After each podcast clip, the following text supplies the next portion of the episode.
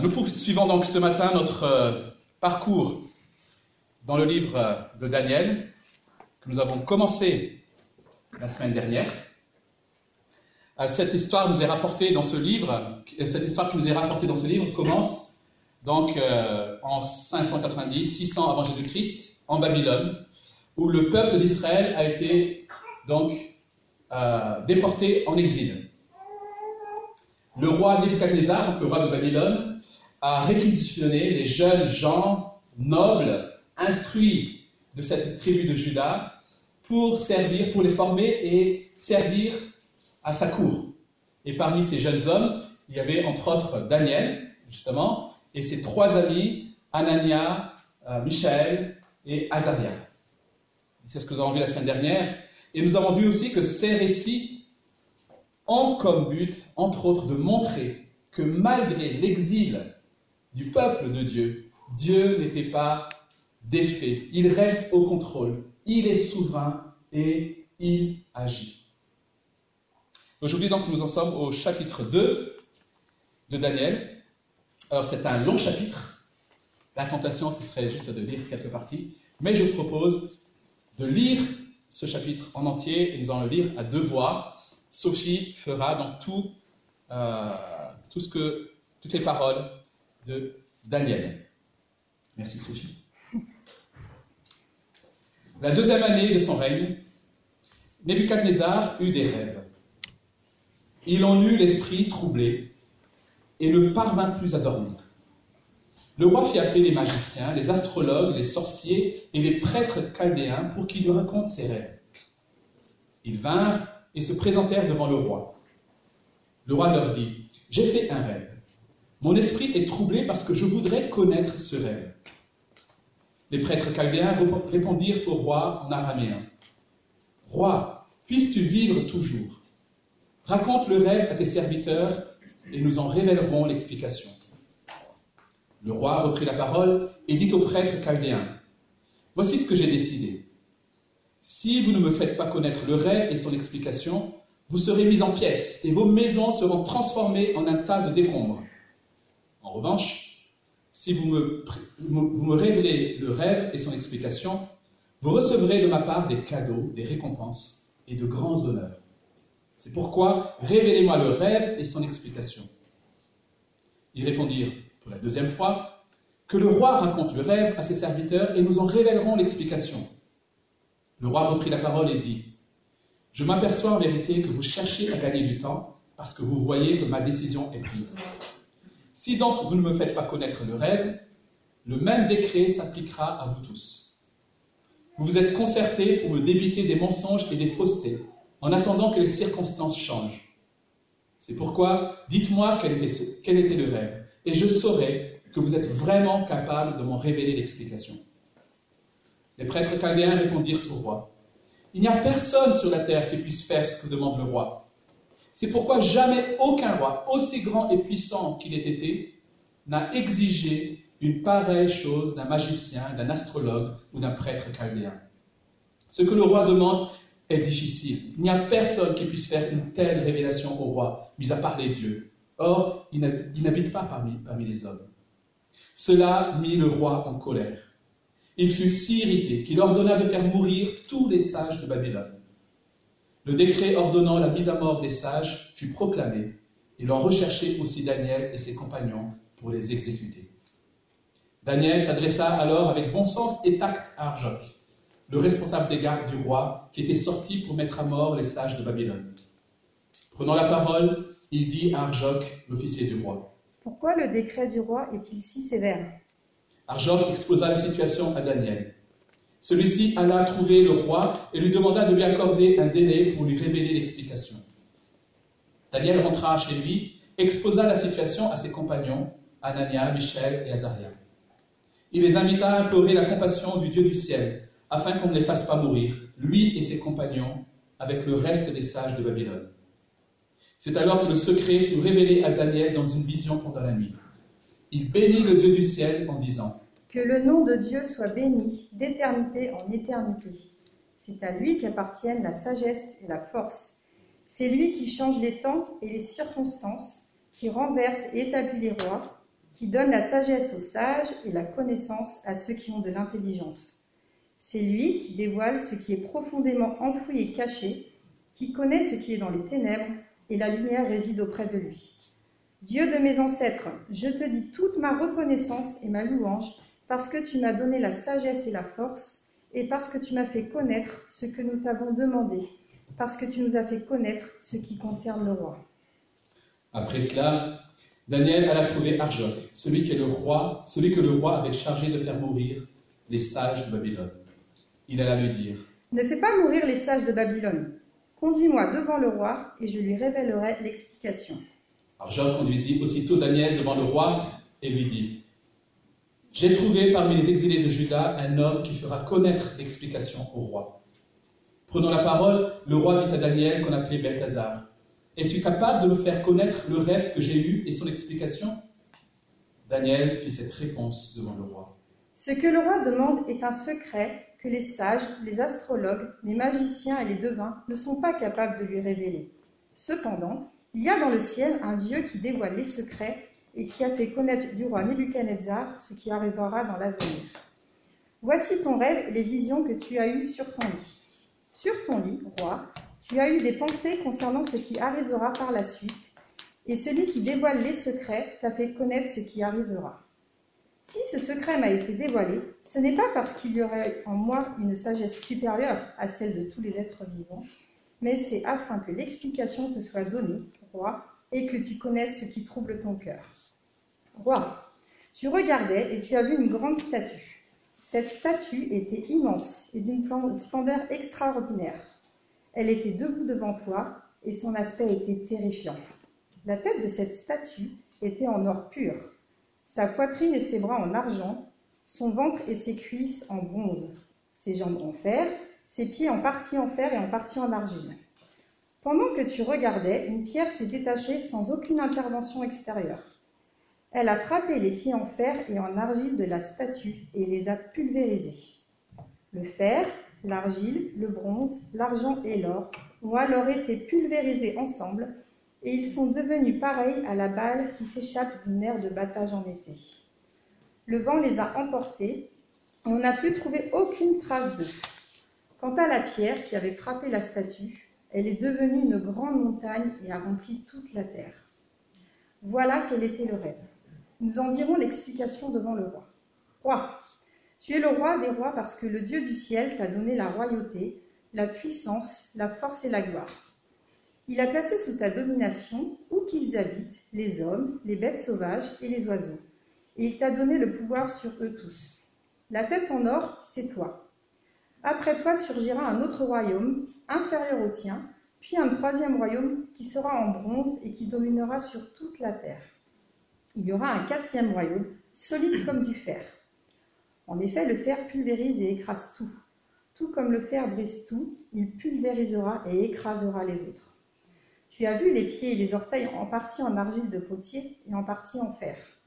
De même, ce royaume sera divisé, mais il y aura en lui quelque chose de la force du fer, parce que tu as vu le fer mélangé à l'argile.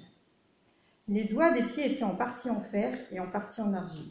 De même, ce royaume sera en partie fort et en partie fragile.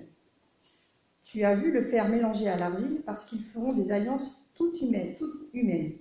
Cependant, ils ne seront pas vraiment unis l'un à l'autre, de même que l'on ne peut pas allier le fer à l'argile. À l'époque de ces rois, le Dieu du ciel fera surgir un royaume qui ne sera jamais détruit et qui ne passera pas sous la domination d'un autre peuple. Il pulvérisera tous ces royaumes-là et y mettra fin, tandis que lui-même subsistera éternellement. C'est ce qu'indique la pierre que tu as vue se détacher de la montagne sans aucune intervention extérieure et qui a pulvérisé le fer, le bronze, l'argile, l'argent et l'or. Le grand Dieu a fait connaître au roi ce qui doit arriver par la suite. Le rêve est vrai et son explication est digne de confiance. Alors le roi Nebuchadnezzar tomba, le visage contre terre, et se prosterna devant Daniel. Il ordonna qu'on offre des sacrifices et des parfums en son honneur. Le roi adressa la parole à Daniel et dit, C'est certain, c'est votre Dieu qui est le Dieu des dieux et le Seigneur des rois. Il dévoile les secrets, puisque tu as pu dévoiler celui-ci. Ensuite, le roi accorda une position élevée à Daniel et lui fit de nombreux et grands cadeaux. Il lui donna le commandement de toute la province de Babylone et le désigna chef suprême de tous les sages de Babylone. Daniel demanda au roi de confier l'administration de la province de Babylone à Shadrach, Meshach et Abednego. Lui-même reste à la cour du roi. Ici s'arrête. Lecture de la parole de Dieu. Merci, Sophie. Charles Spurgeon, le célèbre prédicateur anglais, a dit ceci dans l'une de ses prédications, et ce alors qu'il n'avait que 20 ans. Et voici ce qu'il dit. Celui dont les pensées s'élèvent souvent vers Dieu aura l'esprit plus ouvert que celui qui se traîne dans un sans autre horizon que notre monde borné. L'étude la plus capable de développer et de fortifier l'âme est celle de Christ, le Christ, crucifié, et celle de la divinité dans sa glorieuse Trinité. Rien n'ouvre plus l'esprit, rien n'exalte plus l'âme humaine tout entière qu'une recherche fervente, sérieuse et persévérante de Dieu. C'est là un sujet d'étude qui est non seulement source d'exaltation et d'humilité, mais également et au plus haut point source de consolation. On trouve de plus en plus de chrétiens qui veulent opposer la théologie, donc euh, littéralement l'étude de Dieu, euh, chercher à connaître Dieu dans sa parole, à un enseignement supposé plus pratique et qui répondrait davantage aux préoccupations quotidiennes des chrétiens.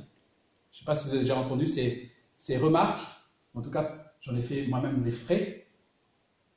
Et James Packer, qui rapporte ces, ces paroles de Spurgeon, écrit dans son livre Connaître Dieu que l'étude de Dieu est l'entreprise la plus concrète dans laquelle on puisse se lancer.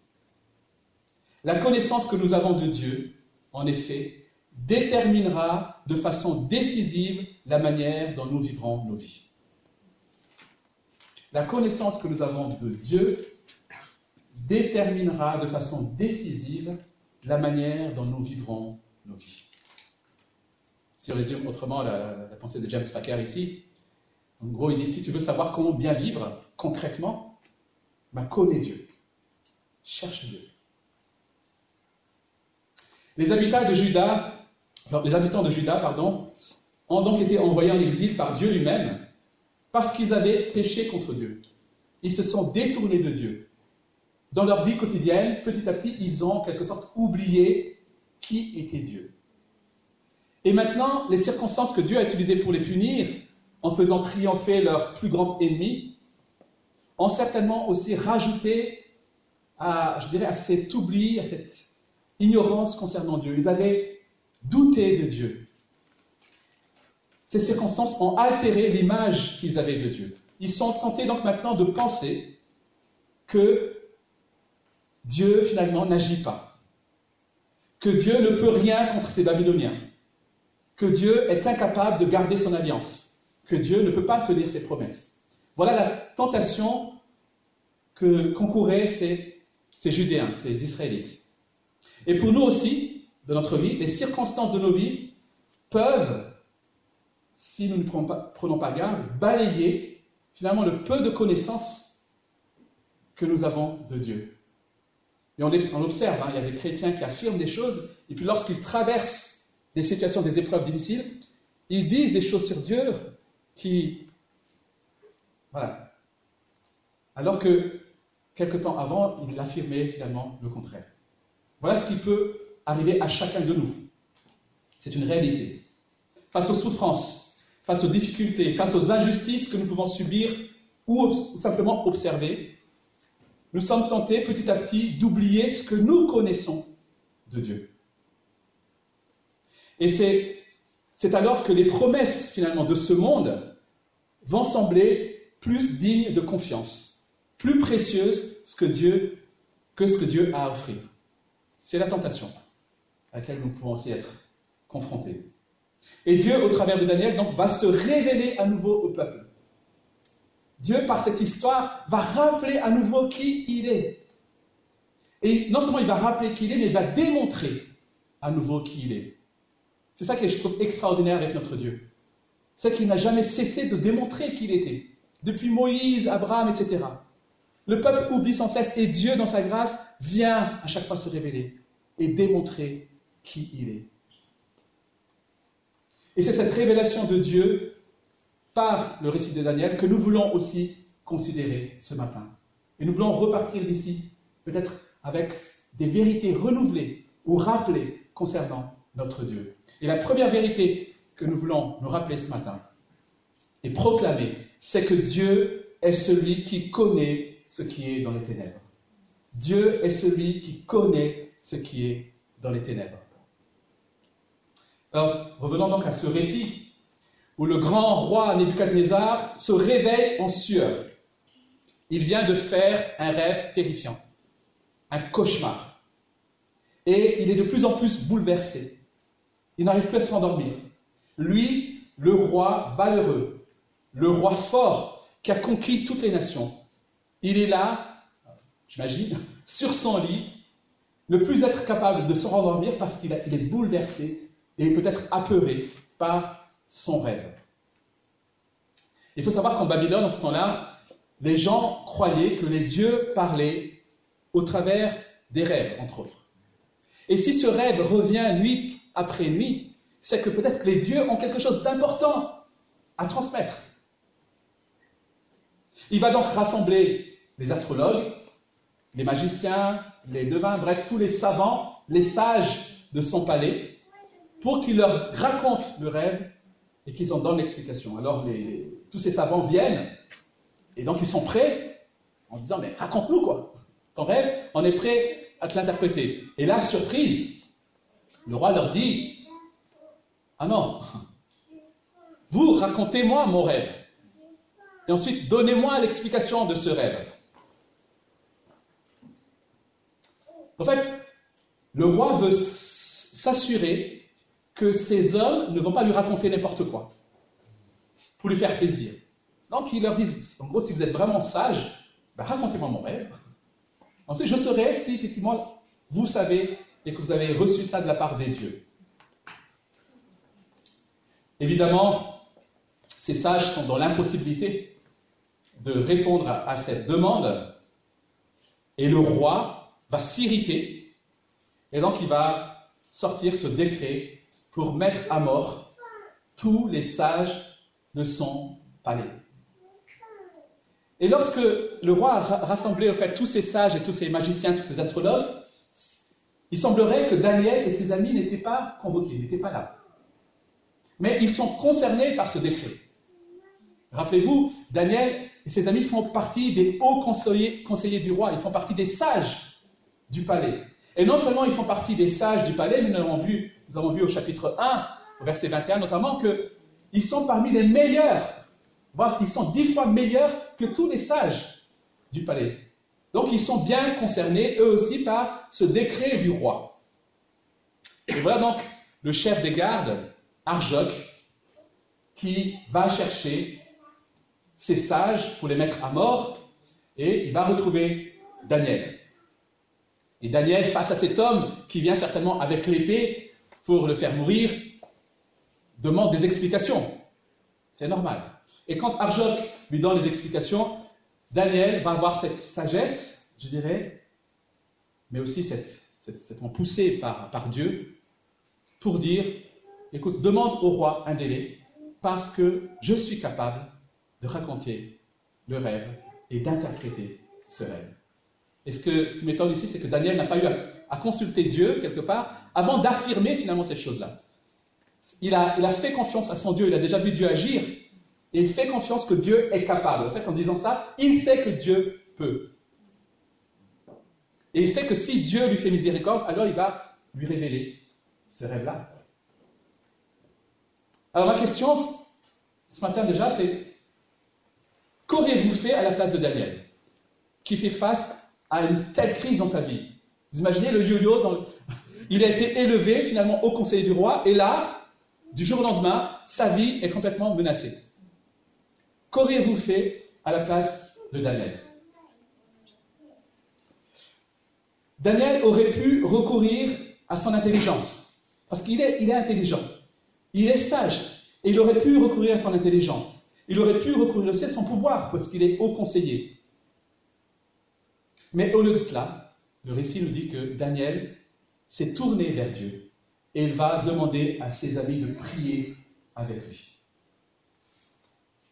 Il nous arrive, malheureusement bien souvent, d'oublier à quel point nous sommes en réalité impuissants en dehors de Dieu. Et nous oublions cette réalité parce que notre société nous dit en permanence que ce sont nos efforts qui vont faire toute la différence. Que ce soit dans le monde du travail, des affaires, que ce soit dans le monde éducatif, dans le monde judiciaire, qu'importe, dans nos familles, et même, malheureusement, dans l'Église, on nous fait croire, ou nous comprenons, que ce sont nos actions qui vont être la cause première du succès ou de l'échec. Et nous sommes tellement habitués à dépendre de nos propres ressources que nous négligeons bien souvent de rechercher l'aide de Dieu alors que nous en avons à chaque fois besoin. je ne sais pas si c'est votre cas, mais malheureusement, c'est bien souvent mon cas. Voilà pourquoi Dieu, dans sa grâce et sa souveraineté, veut aussi utiliser ces temps de crise dans nos vies, ces temps d'épreuve, pour nous apprendre une plus grande dépendance à son égard. Et Daniel et ses amis vont, vont se tourner vers Dieu. Et lorsque Dieu, dans sa grâce, va exaucer Daniel, vous avez remarqué, Daniel ne va pas se précipiter pour aller voir le roi en disant Ça y est, j'ai trouvé. Qu'est-ce que Daniel va faire? Daniel va louer Dieu. Le roi est en train de s'irriter, il a demandé un délai, mais, mais il ne va pas se précipiter. Daniel va prendre le temps de bénir Dieu. La réponse de Dieu à cette crise, à la prière de Daniel, finalement va révéler et rappeler à Daniel peut-être des vérités concernant son Dieu. Et donc le premier concerné par cette réponse finalement de Dieu, c'est lui-même il va être émerveillé parce qu'il a vu et compris concernant son Dieu. Et voilà ce qu'il va dire au verset 20. Que le nom de Dieu soit béni d'éternité en éternité. C'est à lui qu'appartiennent la sagesse et la force. Au verset 21, le verset suivant, il va illustrer cette sagesse, enfin, cette force, pardon, en disant que c'est Dieu qui change les temps et les circonstances, qui renverse et établit les rois. Il va illustrer aussi cette sagesse, toujours verset 21, en disant que c'est lui qui dévoile ce qui est profondément enfui et caché, qui connaît ce qui est dans les ténèbres, et la lumière réside auprès de lui.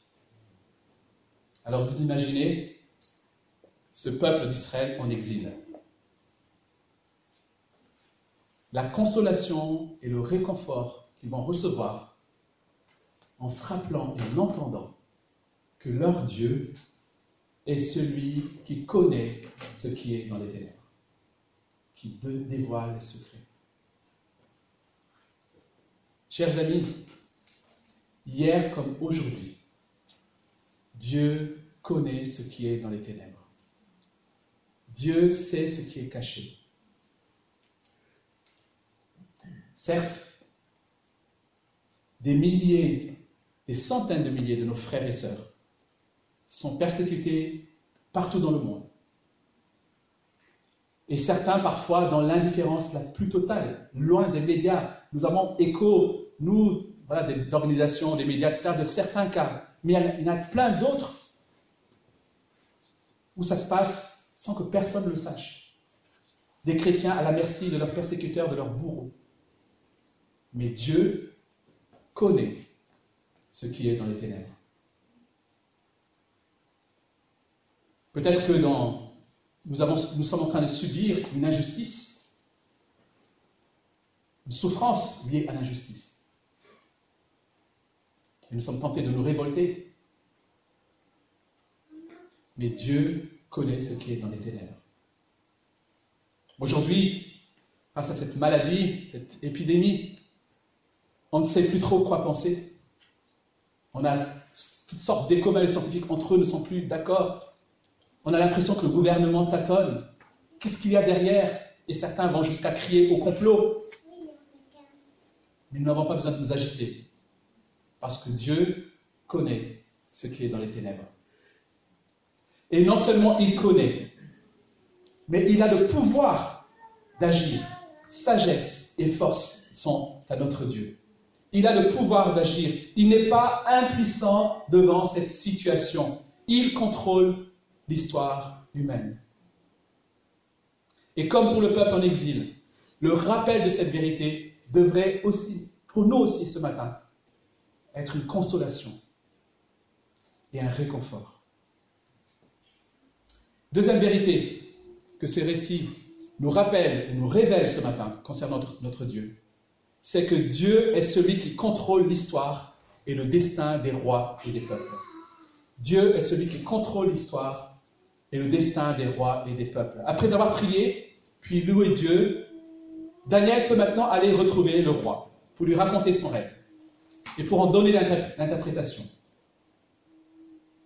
Mais juste avant, au verset 27 à 30, qu'on a lu, Daniel veut s'assurer que le roi comprenne bien que tout ce qu'il va révéler maintenant lui a été donné par Dieu.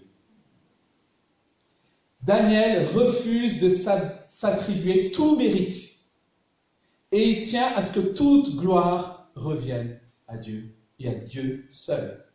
Et la manière dont il va raconter cette histoire met toute la gloire sur Dieu.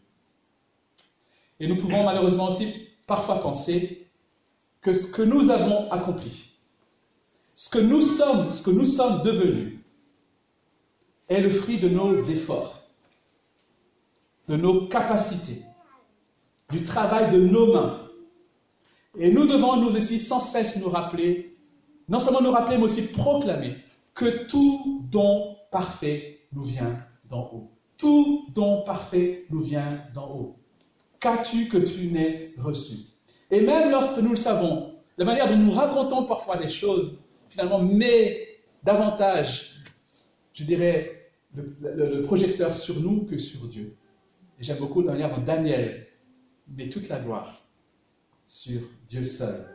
Et Daniel va pouvoir maintenant raconter le rêve, le rêve du roi, et commencer à en donner l'interprétation au verset 37 à 38. Roi, tu es le roi des rois, parce que le Dieu du ciel t'a donné la royauté, la puissance, la force et la gloire. Il a placé sous ta dénomination où qu'ils habitent les hommes, les bêtes sauvages et les oiseaux, et t'a donné le pouvoir sur eux tous. La tête en or, c'est toi. Alors, Nebuchadnezzar a vu une statue.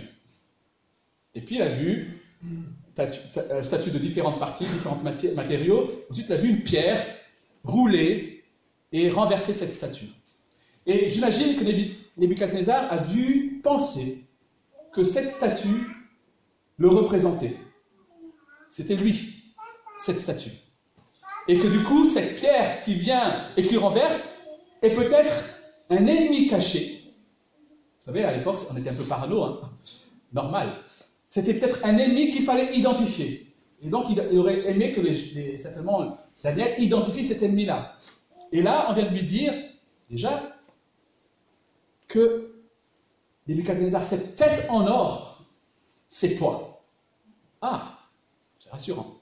Tête en or, c'est moi. Mais Daniel précise qu'il n'est pas devenu cette tête en or par sa force ou par son intelligence. C'est Dieu lui-même qui, qui, lui a donné la royauté, la puissance, la force et la gloire. C'est Dieu qui lui a tout donné, c'est Dieu qui a tout mis à ses pieds. S'il est là, s'il est roi et s'il a dominé autant les nations, c'est parce que Dieu a fait cela. Il n'y a pas d'ambiguïté ici. C'est Dieu qui a tout fait. Peu importe la grandeur et la puissance du roi, au bout du compte, tout ce qu'il a lui a été donné par le Dieu des cieux. Le Dieu du ciel est le Dieu souverain qui contrôle l'histoire et le destin des rois et des peuples. Comprendre cela permet au peuple en exil de réaliser, de comprendre que cet ennemi qui les a vaincus, cet ennemi qui domine sur eux, est en réalité soumis à la souveraineté et au contrôle de leur Dieu. Quel réconfort et quelle consolation. Et c'est ce que Jésus aussi a révélé à Pilate, des centaines d'années plus tard, lorsque Jésus est devant ce, ce chef romain il, est, il devant lui pour être jugé, arrêté et crucifié. Et Jésus dira à Pilate, tu n'aurais aucun pouvoir sur moi s'il ne t'avait pas été donné d'en haut. Une réalité valable du temps de Daniel, une réalité valable du temps de Christ et une réalité valable encore aujourd'hui, chers amis. Macron, Trump, Poutine n'auraient aucun pouvoir si Dieu ne les avait pas donné. Enfin, troisième vérité, Dieu est celui dont le royaume éternel s'étendra sur toute la terre. Notre Dieu est celui dont le royaume éternel s'étendra sur toute la terre. Daniel va donc poursuivre au verset 39 à 43 l'interprétation du rêve et il révèle que les différentes parties de la statue que Nebuchadnezzar a vue dans son rêve représentent des royaumes. Et ces quatre royaumes sont traditionnellement identifiés comme étant la tête, Daniel l'a dit, Babylone. Ensuite, la poitrine et les bras, le royaume médo-perse, donc des Mèdes et des Perses. Le ventre, la Grèce. Et les jambes, Rome, les Romains.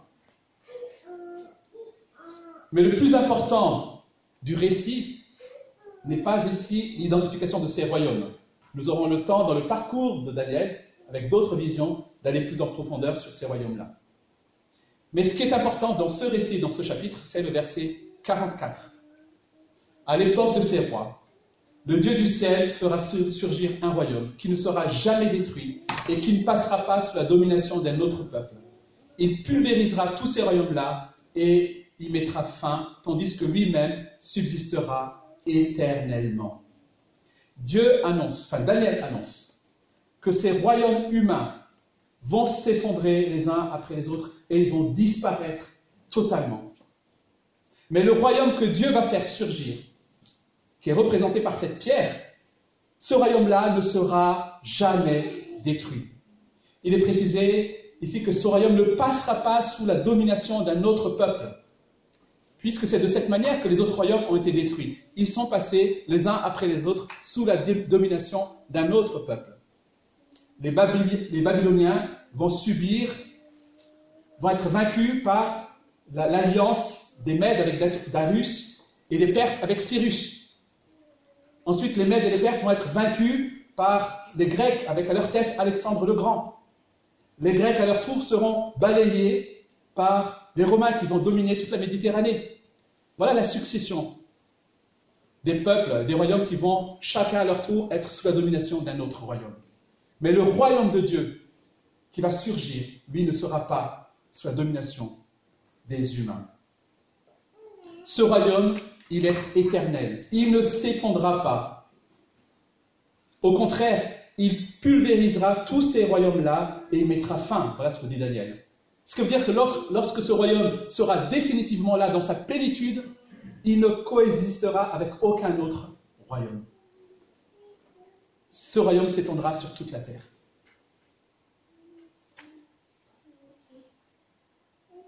Quelques 500, 600 ans plus, 600 ans plus tard, Jésus vient sur la terre. Le royaume de Babylone, effectivement, a disparu. Le royaume des Mèdes et des Perses ont disparu. Le royaume des Grecs a disparu. Et les Romains dominent le monde. L'ange Gabriel annonce la naissance de Jésus à Marie, la mère de Jésus. Et voici ce qu'il dit à propos de Jésus. Il régnera sur la famille de Jacob éternellement. Son règne n'aura pas de fin. Luc chapitre 1, verset 33.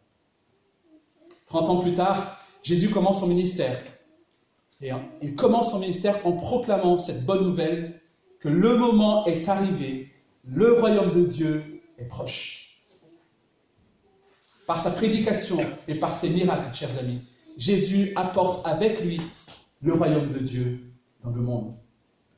Voilà pourquoi dans Matthieu chapitre 12, verset 28, où Jésus défend l'autorité avec laquelle il fait ses miracles, voici ce qu'il dit. Mais si c'est par l'Esprit de Dieu que je chasse les démons, alors le royaume de Dieu est venu jusqu'à vous. Quelle déclaration. Le royaume est déjà là. Le royaume est arrivé avec la venue de Christ.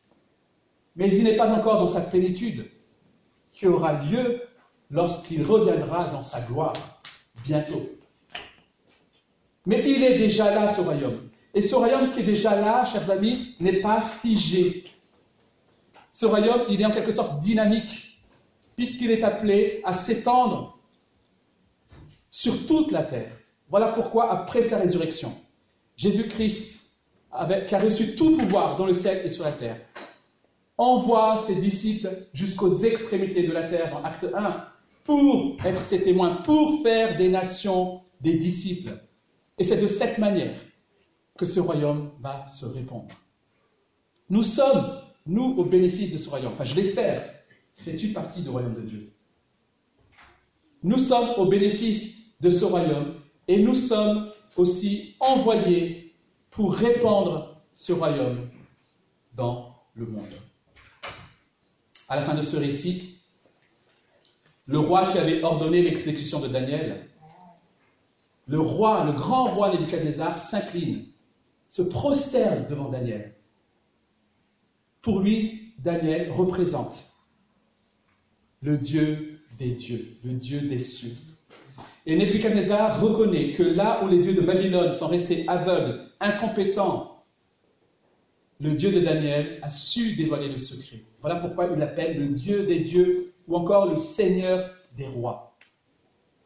Chers amis, tout comme Nebuchadnezzar s'est incliné devant Daniel, un jour, tout genou pliera et toute langue confessera que Jésus-Christ est Seigneur à la gloire de Dieu le Père.